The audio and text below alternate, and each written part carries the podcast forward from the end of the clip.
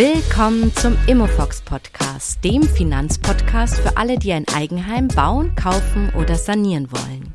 Mit Anna Niedermeier. Hallo und herzlich willkommen zum Immofox Podcast. Heute gibt es mal wieder die Rubrik Facts to Snack. Hier stelle ich immer ein paar Fakten vor und ordne die kurz für euch ein. Heute verrate ich euch, wie viel andere durchschnittlich an Eigenkapital einbringen oder anders formuliert, wie hoch die durchschnittliche Beleihung ist. Eigenkapital ist ein wichtiger Punkt, denn es entscheidet ja, wie viel Haus kann ich mir überhaupt leisten. Eine große Studie von Interhyp hat alle abgeschlossenen Baufinanzierungen der letzten Jahre, das waren so über 700.000 Verträge genauer analysiert. Und hier war ein spannendes Ergebnis dabei. Im Jahr 2020 lag der durchschnittliche Eigenkapitalsanteil bei 18 Prozent, also eine durchschnittliche Beleihung von 82 Prozent.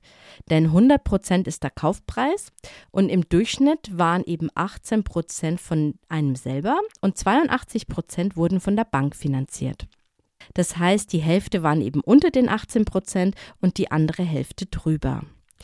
Wichtig ist, dass ihr nicht vergessen dürft, dass ihr die 10% Nebenkosten vom Kauf auch immer vom Eigenkapital zahlen müsst.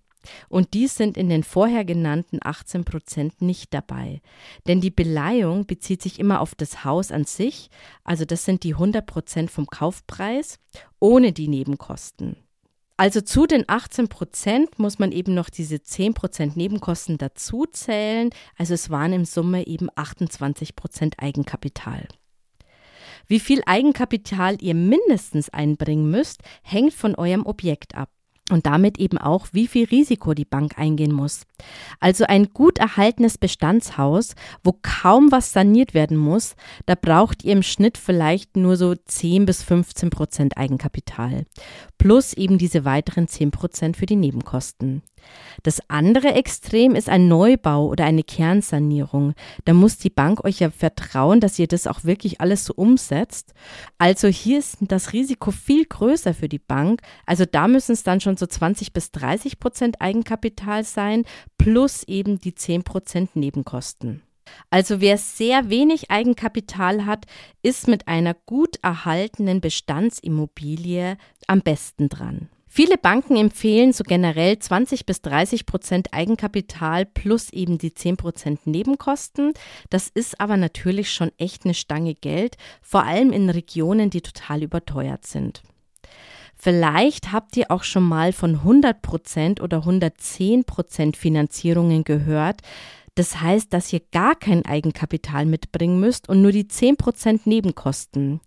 Auch wenn das total verlockend klingt, rät aber hier der Verbraucherschutz unbedingt davon ab. Weil diese Angebote haben einfach enorm hohe Zinsaufschläge und das heißt dann konkret, ihr tilgt einfach viel zu wenig und der Schuldenberg wird einfach nicht weniger. Ja, und bei einer Zinserhöhung wird es dann eben meistens total schwierig und es muss versteigert werden daher gilt im Prinzip immer, je mehr Eigenkapital ihr einbringt, desto besser. Naja, aktuell sind die Preise ja total hoch und die Zinsen ziehen wieder an und ich verstehe echt viele, die mittlerweile total frustriert sind. Bald mache ich auch eine Folge zum Thema Preisentwicklung. Was jetzt genau alles unter Eigenkapital fällt und wie ihr es vergrößern könnt, habe ich schon mal in der Folge 8 vorgestellt. Also, euer To-Do für heute, hört euch mal die Folge 8 zum Thema Eigenkapital genau an und macht gleich einen Überblick über euer Eigenkapital. Das müsst ihr nämlich eh machen und dann seid ihr gleich wieder einen kleinen Baby-Step weiter. Ja, das war heute die kurze Folge Facts to Snack. Diese Rubrik kommt jetzt immer regelmäßig, dabei stelle ich immer ein paar Fakten vor und ordne diese kurz für euch ein.